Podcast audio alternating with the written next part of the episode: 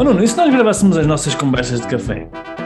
Oh pá, ia ser muito fixe, porque é cada parboice que sai daqui. Pá, nem é tarde nem é cedo, vamos a isso. Conversas de café de um empreendedor online. Devaneios e reflexões sobre e-commerce, empreendedorismo, marketing digital e desenvolvimento pessoal e alguma parvoíça à mistura. Este podcast é mesmo muito importante. Pensei que ias dizer, este podcast é patrocinado por... Este podcast é mesmo, também pode ser, não é? Se houver aí alguém que queira patrocinar, também passamos a dizer que, ou não. Este podcast é patrocinado pela Fórmula XL. Este podcast é, é, é mesmo importante. Uh, nós partilhamos muita coisa e este podcast vamos partilhar uma das nossas maiores precisidades. Que, para quem nos estiver a ouvir, pode pensar de, ah, isto é a, a, vossa maior precisidade, isto é, para nós, tem sido mesmo a nossa maior precisidade. Tem que, se calhar, se eu pensasse em quais são as coisas que nos têm gerado mais resultados, é isto que nós vamos dizer a seguir. É o método que nós implementamos. Spoiler alert, né? Exatamente. É, é Gravem este podcast vamos falar, Vamos falar assim. Vai valer ouro. E então, o que nós fazemos com muita regularidade e com muita disciplina são debriefings. Debriefings, que basicamente. O que é, que é um é, debriefing? É? O que é que é um debriefing? É um briefing após um determinado acontecimento. É? é tirarmos conclusões, fazermos uma avaliação após um determinado acontecimento. Pode ser uma campanha, pode ser uma estratégia, pode ser um evento, pode ser aquilo que nós quisermos. Uhum. E então, nós fazemos isto com muita regularidade e com uma metodologia que basicamente é responder a três perguntas. Então, imaginem, por exemplo, nós fazemos um lançamento de um produto, um lançamento de um serviço. Nós, no final desse processo, fazemos sempre um debriefing e respondemos a três perguntas. E a primeira pergunta é: o que é que correu bem? A segunda pergunta é: o que é que correu menos bem? Ou se não quisermos ser tão fofinhos, é o que é que correu mal? e a terceira pergunta, que é: vamos apanhar um bocadinho das respostas da primeira e segunda, e que há de ser a, a, a pergunta: o que é que da próxima vez vamos fazer de diferente? Uhum. E esta é a nossa preciosidade. Oh, Rui, e diz-me lá, porquê que. E está feito. Daquilo que nós temos feito, porquê é que achas que isto é tão precioso? Quais são os benefícios que nós temos ganho com o facto de incorporarmos isto de uma forma já quase inconsciente? É assim, eu, eu acredito, não é? Aliás, nós acreditamos, e vocês que estão a ouvir este podcast ouvem isto, ouvem-nos a falar muito, não é? No, no desenvolvimento, no, naquilo, é? no crescimento, e eu acredito que o debriefing é o, o, desenvolvimento e o crescimento on steroids. É, é, realmente a incorporação total das aprendizagens que, de onde é que vêm as aprendizagens? Vem de fazer, não é? Não é da teoria, vem do fazer, vem de, de pôr em prática, pôr em ação.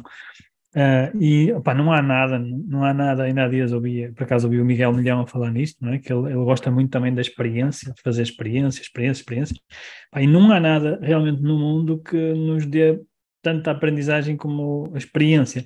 O pessoal diz, até usa a expressão know-how, mas eu nem, nem gosto, gosto mais do know-do, não é? Que é, nem é o know-how, é o know-do, que é o fazer, o saber fazer, não é? Porque isso dá-nos, tira-nos toda, toda a teoria e toda a o achismo, não é? Que existe muitas vezes, que é eu acho que assim é que funciona, eu acho que não, assim, assim não vai funcionar. Tira todo o achismo e traz-nos para a terra, pôr os, pés no chão, assentes na terra, e permite-nos corrigir em cima de coisas que fizemos, fazendo melhor todas as vezes, não é? Porque a questão é, nós podemos fazer sem, sem ter essa informação, e podemos fazer até às vezes de cabeça, tipo, ah, da outra vez não funcionou, mas uma coisa é fazer de cabeça, outra coisa é ter tudo escrito quase como se fosse uma checklist e dizer, olha, isto funcionou, isto não funcionou, isto funcionou, isto funcionou e fazermos de acordo com aquilo que foi, que foi, que foi combinado entre nós. Ou seja, nós temos muito mais detalhe daquilo que funcionou e que não funcionou e podemos agir em conformidade. Não, não temos que ficar simplesmente uh, baseado naquilo que, que é a nossa memória, neste caso, mas fazemos mesmo baseado num documento que, que preparamos. E, e esse é um, é, um, é um, para mim, é das coisas mais, mais importantes. Mas há aqui outro insight dentro deste insight que eu acho que merece ser partilhado, que é nós não fazemos apenas debriefings só eu e o Nuno, ok? A nossa equipa também faz debriefing. E isso é disruptivo também, porque permite-nos estar muito mais alinhados com a equipa, permite-nos corrigir, inclusive até às vezes algum desalinhamento que existe, sei lá, algum mal entendido, alguma coisa que foi assim mais mais desafiante, mais estressante, e permite também trazer o know-how da, da, equipa, porque cada um é, há de ser mais especializado em cada área, e todos crescemos, ou seja, todos crescemos com a aprendizagem de toda a equipa, e não só eu e o Nuno, ou só eu sozinho, com a minha ou só, sei lá, o Vasco no, no, no, no tráfico, ou o fulano não sei onde. Portanto, todos nós aprendemos com o feedback, com o feedback de, de, dos nossos colegas. Uhum. há, que aí, uma, aí uma coisa que tu disseste que, que eu acho que é o resultado desta preciosidade. Que é, aquilo que eu acho é que nós ao implementarmos isto, nós conseguimos ter a certeza que todas as vezes estamos sempre a fazer melhor que a anterior. Sempre. Uhum. O processo vai estar sempre a ser melhor que o anterior. Isso não quer dizer que o resultado esteja a ser melhor que o anterior. Estamos uhum. a falar de coisas completamente diferentes. Aquilo que eu estou a fazer para o resultado ser melhor é sempre melhor que o anterior. E porquê? Porque se eu levar aqui à risca as três perguntas, é eu vou assegurar que eu vou continuar a fazer as coisas que estão a ser bem feitas. É? E eu vou assegurar que vou corrigir as coisas que não estão a ser tão bem feitas ou que falharam.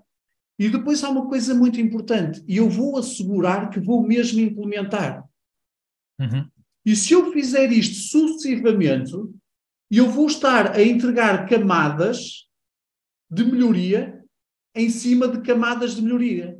Uhum. Ou seja, isto há de ser sempre, sempre um processo de melhoria contínua. Eu hei de estar sempre em processo de melhoria. Um processo de crescimento exponencial. Completamente. E, portanto, a probabilidade disto não gerar melhores resultados é, é muito baixa. Pode não gerar melhores resultados, porque depois nós dependemos de outras variáveis que não, não controlamos. Mas aquilo que nós sentimos é: ah, chegamos ao final do processo e nós demos aquilo que tínhamos a dar e demos aquilo que também às vezes parecia que não tínhamos para dar. Uhum. Demos tudo o que tínhamos, porque tem a ver com o foco no processo e não tanto o foco no resultado. Isso, e, e há aqui também um outro insight que também acho que é importante partilhar sobre os debriefings, que é, uh, tu já falaste nisso, que tem a ver com uh, até uma frase que acho que foi a Inês Inês Ferreira que, que, que, me disse uma vez que ela que é uma mentorada nossa, não? é uma nossa mentorada. Ela, nossa pronto, quando ela estava a fazer determinadas coisas, nós dávamos feedback e ela estava a ter bons resultados e cada vez mais resultados. E, um, e eu disse-lhe assim: Olha, oh, oh Inês, mas não deixes fazer aquilo. E ela disse-me assim: oh, Rui, uh, aqui é sempre acrescentar e não substituir. Sempre que eu faço alguma coisa uh, nova, eu acrescento e não substituo. E tem muito a ver com isto que estás a falar do, do, é pegar naquilo que funciona e manter, não é de deixar de, deixar de fazer, porque o que acontece muitas vezes é que as pessoas substituem uma ação qualquer uh, por outra, não é? Por exemplo, vou dar um exemplo prático. A pessoa começa a fazer uh, anúncios no Google e está a funcionar. Depois quer fazer outra coisa qualquer, deixa de fazer anúncios no Google e passa a fazer anúncios no Facebook. Pá, não é isso que nós estamos a falar. O que nós estamos a falar é faz o que funciona, mantém o que funciona e acrescenta coisas novas, coisas que potencialmente vão dar resultado. Não sabemos se vai dar ou não, mas potencialmente vai dar. E como é que nós sabemos se vai dar ou não? Através do debriefing. Através do debriefing vamos corrigir. Vamos ver, ok, o que é que funcionou, o que é que não funcionou. Se não funcionou, o que é que podemos fazer diferente da próxima vez? Por isso que isto é tão poderoso, isto faz um crescimento mesmo exponencial, porque é, acrescenta camadas em cima de camadas. É quase como teres uma fogueira a arder, não é?